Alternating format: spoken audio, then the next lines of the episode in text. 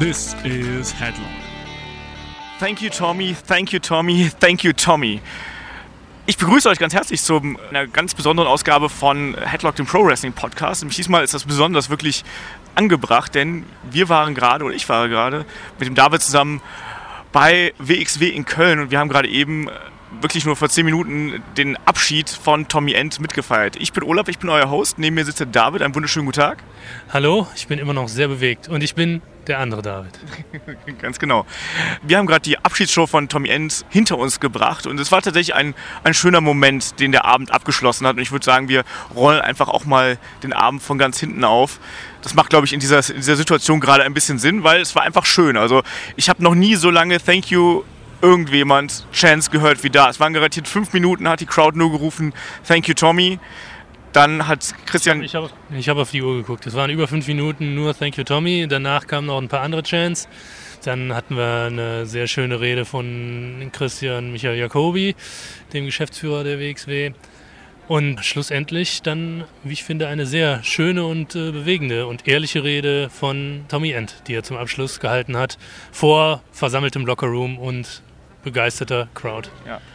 Also Jacobi hat vor allem das angesprochen, ähm, was Tommy End ausgezeichnet hat, nämlich dass er zum einen sich immer darum bemüht hat, sich ähm, selbst zu verbessern, aber auch gleichzeitig sich darum bemüht hat, die Liga und die Leute, mit denen er gearbeitet hat, zu verbessern.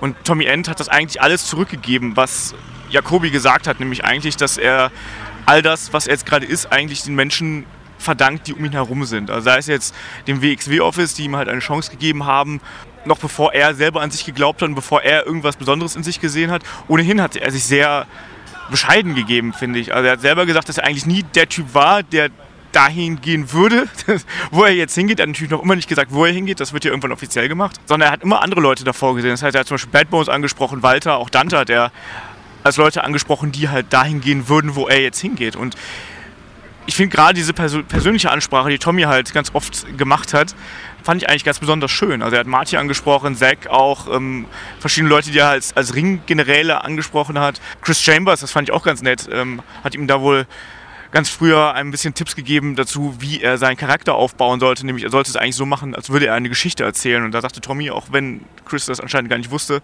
dass er maßgeblich dafür verantwortlich ist, was Tommy jetzt endlich geworden ist. Also dieser Charakter, dieser düstere satanische Charakter, den der da jetzt inzwischen verkörpert. Es war auf jeden Fall eine echt schöne Rede. Also ich war durchaus bewegt und habe da fast, fast ein Tränchen verdrückt. War das bei dir? Äh, ich bin da nicht so leicht zu erwischen. ich fand es auch, also inhaltlich war das alles top. Das war wirklich, äh, es kam von Herzen und äh, die Kernbotschaft von Tommy End, die man sich auch, glaube ich, äh, selber gut ins Buch schreiben kann, ist Love and Knowledge. Das passt auch wirklich, wenn man, wenn man sich so ein bisschen mit, mit ihm befasst oder ihm zuhört, wenn er redet. Das ist einfach ein Mann, der ständig daran arbeitet, sich selbst zu verbessern, als Athlet, als Mensch, als Person. Und der, der diesen Verbesserungsprozess halt nicht nur für, auf sich persönlich bezieht, sondern auf seine Umgebung. Und das kann man halt nicht, wenn man ein Egoist ist oder sonst irgendwie so ein Charakterloch sondern da muss man schon mit einer Einstellung rangehen, dass man, dass man was Positives in die Welt bringen will. Und ähm, das hat er ausgestrahlt, das hat er immer ausgestrahlt, mhm. äh, auch als wir ihn noch nicht gut fanden. Aber äh, besonders in der Zeit danach, weil das konnte man wirklich merken, je mehr er sich entwickelt hat, umso mehr hat er sich auch als Mensch gefunden. Und das war ein schöner Schlusspunkt heute. Ja, absolut. Aber jetzt blicken wir mal so ein bisschen in die Zukunft. Also wir gehen jetzt einfach mal von aus, dass er bei NXT landen wird, weil das wird es sein, aber WWE, wir kennen ja, wollen das ja immer gerne selbst offiziell machen. Wie siehst du die Chancen bei Tommy End, dass er sich, sich da durchsetzt und dass er da eine gute Position hat? Er hat ein, eine einzigartige Mischung aus Athletik, MMA-Style, High-Flying, ohne einfach spotty zu sein. Sehr hands-on, und ich glaube, das, das, das ist schon ein sehr einzigartiges Package. Durch, seine, durch sein Aussehen, durch seine Tätowierungen hat er ja quasi schon verhindert, dass er irgendwie so einen Clowns-Charakter aufgedrückt bekommt oder irgendwie so äh, Good Guy Häschen sein muss. Ja. Das würde auch einfach nicht zu ihm passen. Da hat er selber wahrscheinlich unbewusst all diesen Bestrebungen, die da vielleicht irgendwann mal auf ihn zukommen könnten, einen Riegel vorgeschoben. Und wenn keiner was Dummes mit ihm versucht, dann bin ich guter Dinge, dass, dass er sich da durchsetzen kann. Ja.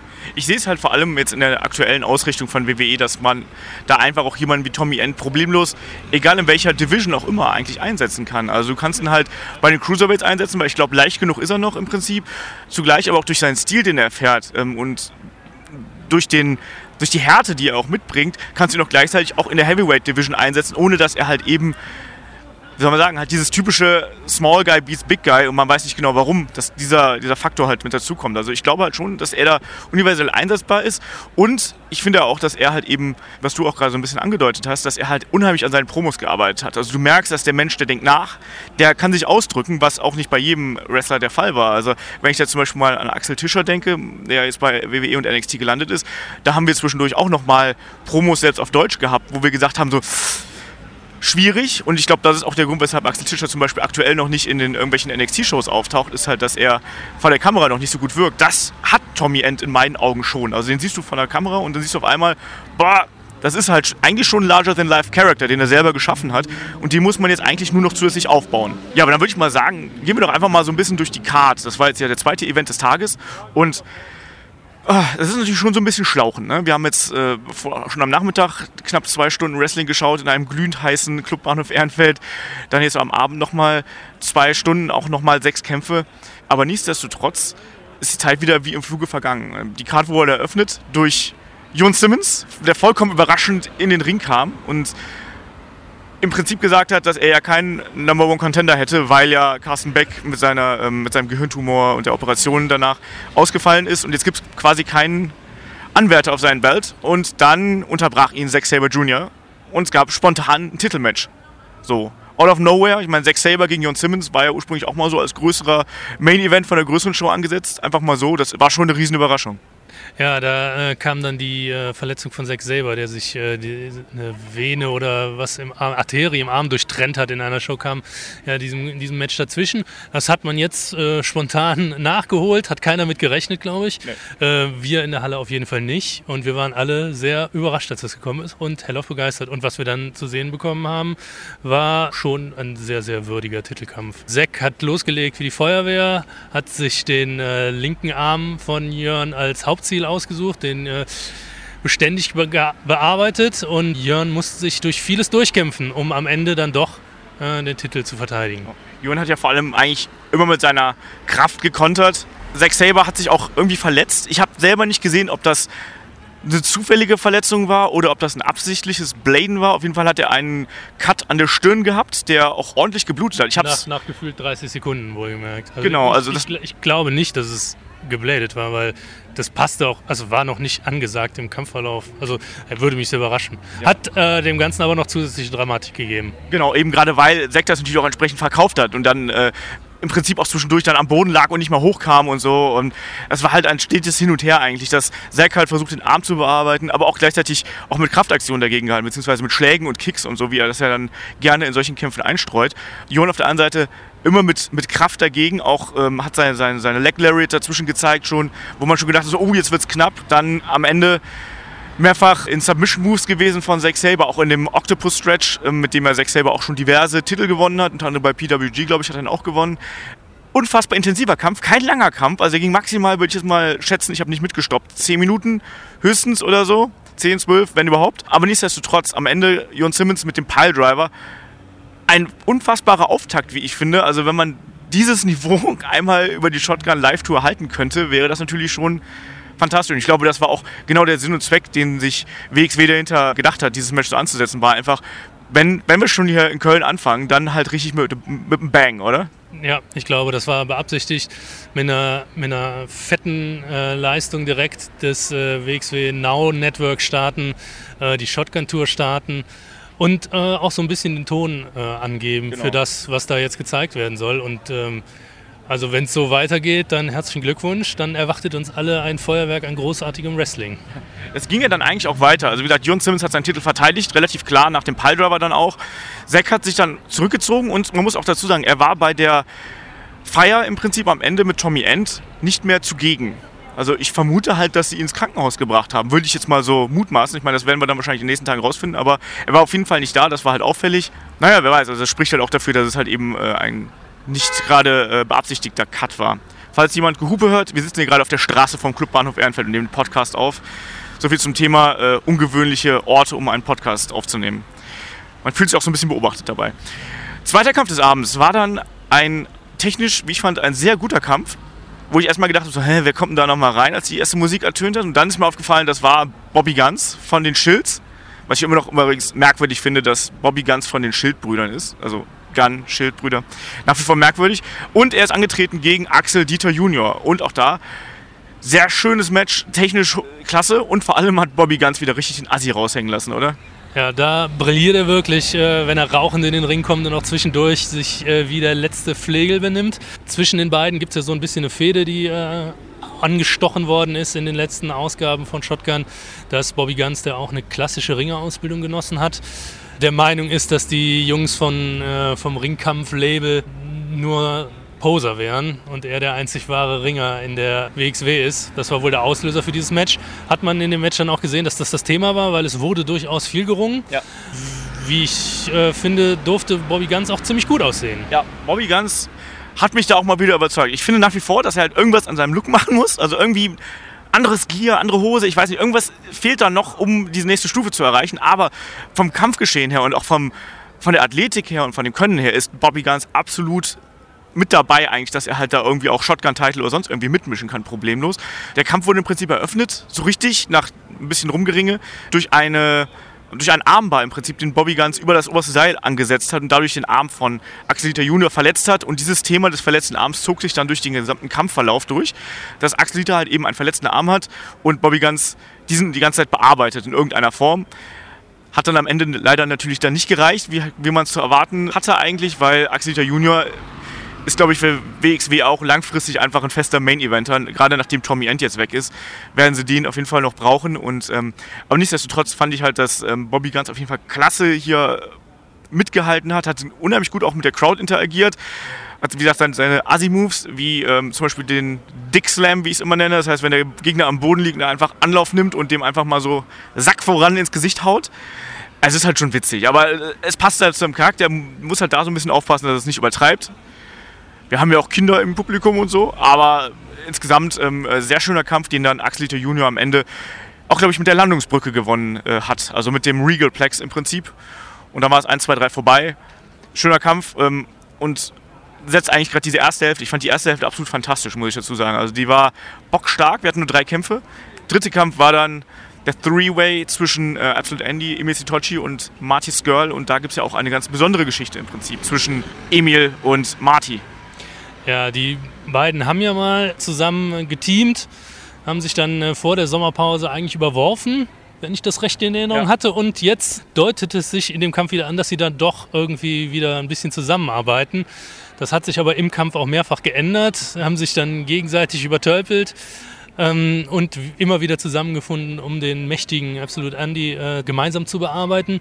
Der Kampf war toll, großartige Unterhaltung und es war ein Kampf, in dem jeder stark ausgesehen hat. Ja. Es, da gab es keinen, der irgendwie das Opfer sein musste. Da hat jeder wirklich gut ausgesehen. Absolut Andy, da hatte ich ein bisschen Angst, dass er aus dem Urlaub so kommt wie ich. Nämlich 10 Kilo draufgepackt, aber keine Muskeln. Aber von wegen, der sah gut aus. Ja. Wie jemand, der im Titelgeschehen weiter dabei sein will. Das freut mich. Und äh, der hat natürlich, wie immer eigentlich, hat er ordentlich delivered. Seine, seine Trademark-Moves alle durchgebracht, das Publikum animiert. Das war eine, eine, tolle Leistung. Ja, absolut. Also vor allem, absolut, Andi hatte hier so ein bisschen die, die Dampframme gespielt, so ein bisschen. Also er hatte im Prinzip beide Männer, also Emil und Marty, mit seiner Kraft und Masse übertrumpft. Und das war eigentlich auch die Geschichte, die sich durch diesen Kampf gezogen hat. Nämlich, dass absolut Andi, dass man den quasi alleine nicht so fair besiegen kann oder nur sehr schwer. Und deswegen haben halt dann Marty und Emil ähm, am Ende dann doch zusammengehalten, bevor sie dann, äh, wir sind ja heute bei so ein bisschen beim Pimmel-Thema, bevor es, es gab eine besondere Aktion. Das war nämlich, da hat Marty einen Sunset Flip über das oberste Seil gesprungen auf, äh, gegen Andy und hat dann versucht, ihn äh, irgendwie zu Boden zu ziehen. Das hat nicht geklappt. Und gleichzeitig ist dann Emil angekommen und hat das äh, Katapult angesetzt, was dann dazu führte, dass Marty Kopf voran in die Weichteile von Andy ähm, gekatapultet worden, worden ist. Es führte ein bisschen zu Verwirrung im Publikum, aber war auf jeden Fall eine lustige Art, um Andy für eine gewisse Zeit aus dem Match zu nehmen. Und danach folgt dann eben dieses Hin und Her zwischen Marty und Emil, ehe dann am Ende ja im Prinzip Es war ja merkwürdig. Also, er hat ja auch Andy, Emil und, und Marty gegeneinander ausgespielt. Also, da gab es unter anderem den F5 von Andy gegen Marty auf den am Boden liegenden Emil Sitochi. Das, war, das ist unübersichtlich, aber wenn man das sieht, dann versteht man es. Und am Ende war es dann eben auch so. Da hat dann im Prinzip Emil gewonnen, eben durch Cleverness eigentlich. Da hatte Marty hatte den, den Chicken Wing Crossface angesetzt. Schwupps, Emil kommt rein und rollt ihn ein. Andy ist noch benommen, wie das vom Chicken Wing Crossface ist. Taumelt und am Ende gewinnt Emil mit dem Einroller. Hat mich ein bisschen überrascht. Ich habe Emil nicht als Favoriten in der Runde gesehen, oder? Äh, ich auch nicht, aber wie, wie, der Kampf gelaufen ist, fand ich, war es ein gutes Ende. Weil äh, es, gab, es gab halt vorher diese Situation, dass, dass die beiden in, in ihrer Zusammenarbeit den äh, mächtigen Andy ausgeschaltet hatten, mehr oder weniger, und sich dann gestritten haben, wer ihn pinnen darf. Da haben sogar ausgeknobelt. Ja, ausgeknobelt, wer ihn pinnen darf. Da hat äh, Marty äh, das, das Glück gehabt und sich schon gefreut. Und ich finde, in, da, da passte das dann ganz gut rein, dass dann aus dem, äh, aus dem Hinterhalt quasi Sitochi sich doch den Sieg geholt hat. Bleibt abzuwarten, wie das mit den beiden weitergeht, ob, das, ob uns das jetzt noch öfters erwartet, dass die beiden zusammen teamen, um sich dann gegenseitig immer in die Parade zu fahren, oder ähm, ob man das jetzt relativ schnell in noch mal ein Duell kulminieren lässt. Ja. Mal sehen. Ich glaube, das wird sich, diese Geschichte wird sich noch ein bisschen hinziehen und dann irgendwann gegen Winter irgendwie wird man dann vielleicht ein erstes klares Aufeinandertreffen zwischen den beiden haben. Dann war, war wieder Pause, ähm, Zeit Getränke zu holen und äh, T-Shirts zu kaufen und so ein Kram. Und anschließend ging es eigentlich weiter mit einem Lokal-Match im Prinzip. Ein Match, das extrem auf Lokalkolorit äh, und für Köln gemacht war. Es war nämlich der Alpha Gavin gegen Ashley Six, den wir ja schon bei der Tommy End Show ähm, The End gesehen haben. Das Match an sich fand ich ziemlich schrecklich. das war so ein Kampf, der ging irgendwie an mir vorbei und ich war, glaube ich, einfach nicht betrunken genug. Ich glaube, wenn ich, wenn ich was getrunken hätte, hätte ich, glaube ich, mehr Spaß dran gehabt. Aber so war es halt komisch, oder? Also der Kampf an sich. Also gleich, wir reden gleich noch ja. über das andere, aber das. Äh, Ashley Six, der Charakter von ihm ist halt so ein äh, ekelhafter Punk-Typ, der, der spuckt auch viel und rotzt seinen Gegner an und äh, kämpft dreckig. Der Alpha Kevin äh, ist in, natürlich ist eh schon Publikumsliebling in Köln dann natürlich nochmal besonders, wenn er das mit seinem äh, falschen Kölsch dann auch noch forciert, bei dem sich mir immer die Fingernägel aufrollen als äh, echtem Kölner in Anführungszeichen. Ich weiß nicht, es, es, war ein bisschen unrund. Man konnte merken, dass die beiden halt keine wirkliche Chemie miteinander hatten. Ne? Das war viel Gebrawle und dann durfte der Alpha Kevin immer mal wieder seine Aktion zeigen, um dann wieder verprügelt zu werden. Das war alles ziemlich unrund. Ja. Es wurde dann ja im Prinzip ein bisschen aufgelockert dadurch, dass dann eine deutsche Catch-Legende eingegriffen hat, nämlich Eddie Steinblock. Und ich habe das Gefühl gehabt, dass nur die Hälfte des Publikums Eddie Steinblock kannte. Und die andere Hälfte war so ein bisschen schockiert, dass Eddie Steinblock da ist. es war irgendwie eine ganz komische Stimmung da, oder? Also, ich meine, er hat ihn dann, natürlich hat dann äh, Ashley Six beleidigt, hier, du Arschloch, ring gefälligst ordentlich und so ein Kram. Das gibt's Köln-Kalk und Deutschlandverbot. Ah, Finde ich, ich finde den Eddie Steinblock-Charakter ein bisschen schwierig, obwohl er halt eben zum deutschen Catcher dazu gehört. Ja, ich glaube, der ist halt jetzt als Charakter auch inzwischen einfach, die, da sind Generationen nachgekommen, die haben voll normal nicht mehr gesehen, wo er ja als Jupp das Köln-Kalk-Verbot verhängt hat. Das hat er auch auf seinem T-Shirt stehen. Das heißt, er melkt noch ganz klar diese Nummer. Aber die meisten im Publikum oder ein Großteil des Publikums kennt das halt einfach nicht mehr. Ja. Weil der Film halt nicht mehr den Humor der Leute trifft, wenn sie ihn überhaupt jemals gesehen haben. Und der Charakter an sich halt nicht für die Leuten, meisten Leuten bekannt ist. Die ja. haben sich nur gedacht, oh Gott, was ist das für ein alter Pumper da? äh, hoffentlich kriegt er keinen Herzinfarkt, wenn er sich hier aufregt. Ich fand's nett, hat zu dem Kampf hat ihn eigentlich gerettet, weil sonst wäre es einfach ein forgettable Match gewesen. Ja. Das war noch ganz nett. Musste zum Glück nicht aktiv eingreifen, das muss man auch mal sagen. Ja, ja. Er hat äh, seine kurze Rede gehalten, Köln-Kalk und Deutschlandverbot angedroht, den, Schiri, den Schiri äh, Markus Weiß auch nochmal aufgefordert, hier mal ordentlich äh, zu reffen, sonst gäbe es nämlich für ihn auch Backpfeifen. Das hat mich gefreut, da ist er ein bisschen in Character gewesen. Ich äh, liebe voll normal, liebe, liebe, liebe das alles, auch wenn ich weiß, dass es äh, längst vorbei ist. Dann gab es am Ende den äh, Feel-Good-Sieg für Alpha Kevin. Genau, da gab es dann den Package Pile Driver, wie man ihn von Alpha Kevin kennt. Dann wurde noch ein bisschen gepostet. Eddie Steinblock durfte noch ein bisschen Hände schütteln und den Alpha Kevin overbringen. Ob das gelungen ist, weiß ich nicht. Ich glaube, das hätte es nicht notwendig gehabt. Aber es war halt ein netter Gag eigentlich am Rande. Also von daher, schwamm drüber, kann ich mit leben, werde ich mir aber, glaube ich, nicht nochmal anschauen. Anschließend gab es einen Kampf mit einem ja, wie sagt man schon, einem, einem Young Prospect, also einem der jungen Schüler vom, von der Wrestling Academy, der für mich unfassbar viel Potenzial hat. Ich habe letztens schon mal mit Jacobi drüber geredet und ich sehe in Francis Caspin jemanden, der in fünf Jahren ganz oben bei WXW stehen kann. Lass, nagel mich nicht auf fünf Jahren fest, lass es von mir sieben, acht Jahre sein. Aber ich finde, der hat einfach alles. Der hat den Look, den Look, der hat die Ausstrahlung, der hat die körperlichen Voraussetzungen, der hat jetzt schon eine unheimliche Athletik und klar, dem fehlt noch einiges, also an, an Moves und so, da fehlt noch einiges, äh, aber die Grundausstattung ist quasi da, oder? Und er ist natürlich dann angetreten gegen Big Daddy Walter. Also wir hatten den jungen Student gegen den alten verbitterten Lehrer so ein bisschen. Es war im Prinzip genau der Kampf, den man sich davon erwartet hat, oder? Ja, ich, ich dachte, das wär, wäre diese Initiation im äh, Main-Roster gewesen, die wir schon bei einigen äh, Young Boys in der Vergangenheit gesehen haben, wo man sich, um dann wirklich anzukommen, mal die ordentliche Abreibung vom Big Daddy abholen durfte.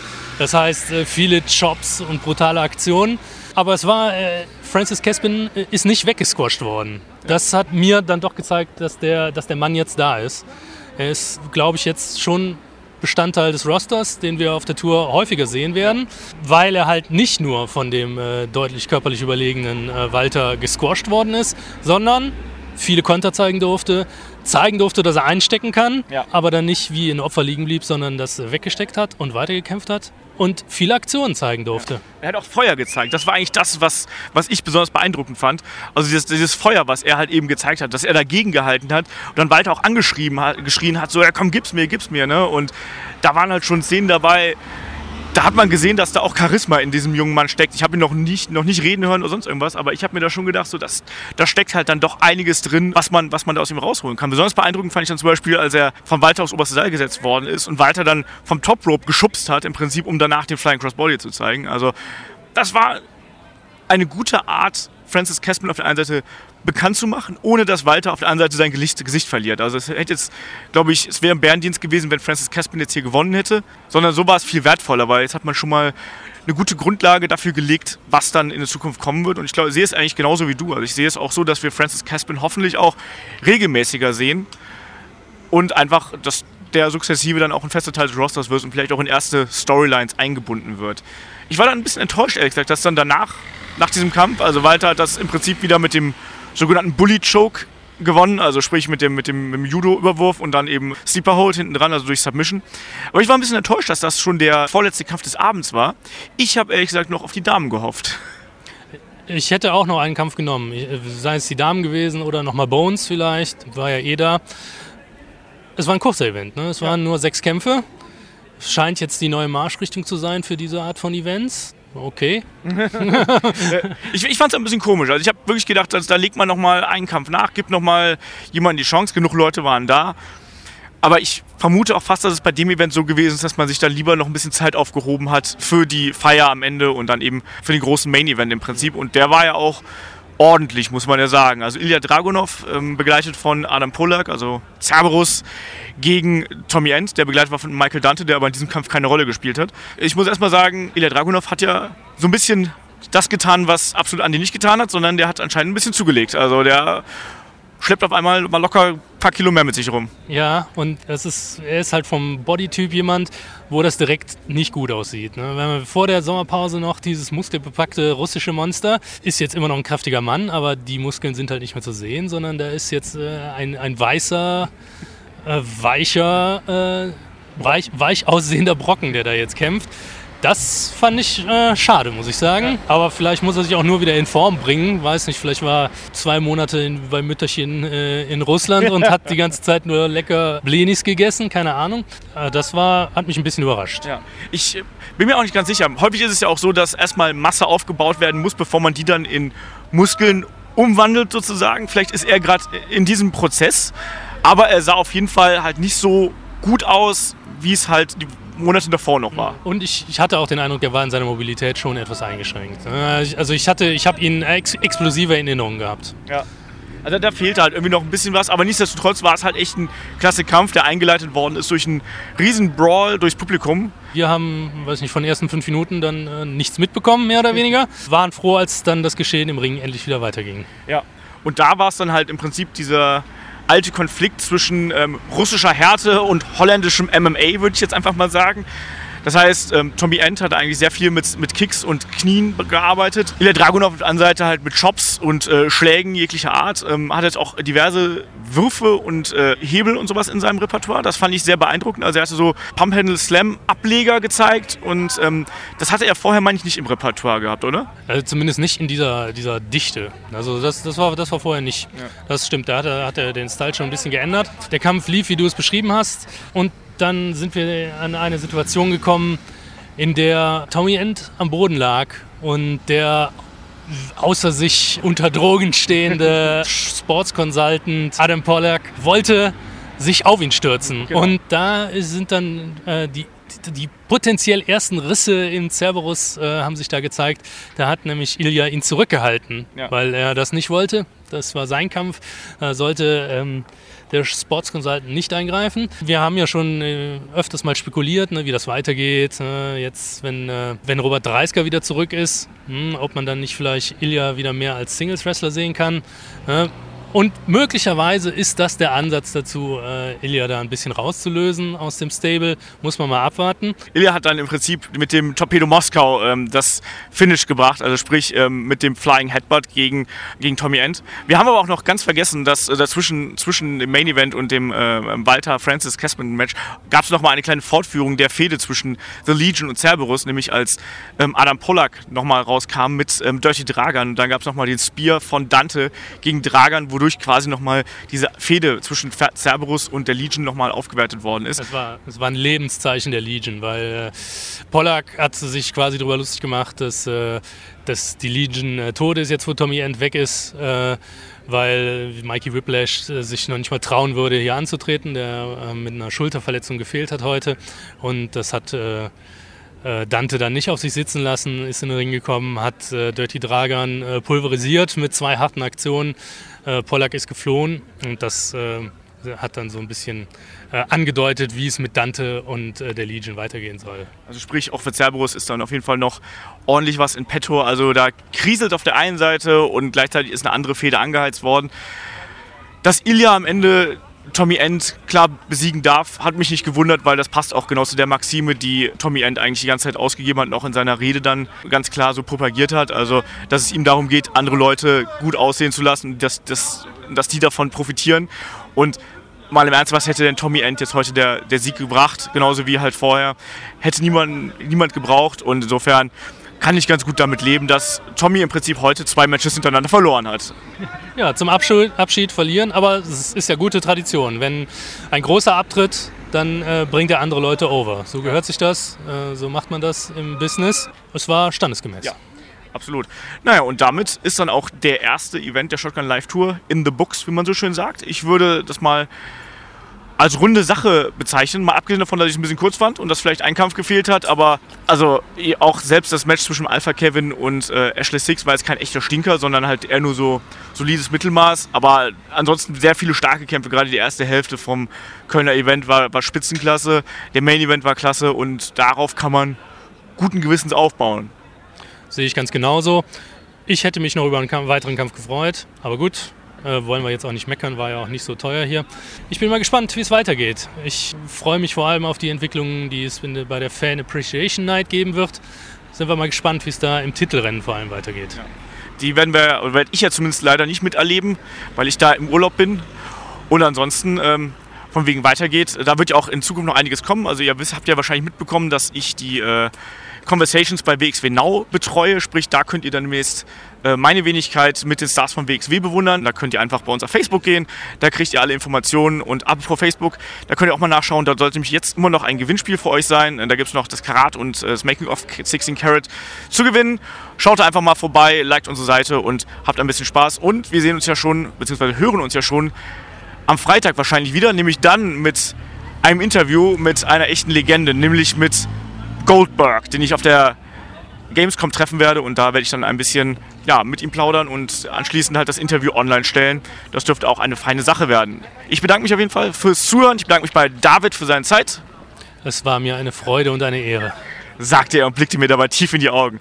Also, ähm, ich bedanke mich bei euch fürs Zuhören und wir hören uns am Freitag schon wieder. Mach's gut, bis dann. Ciao.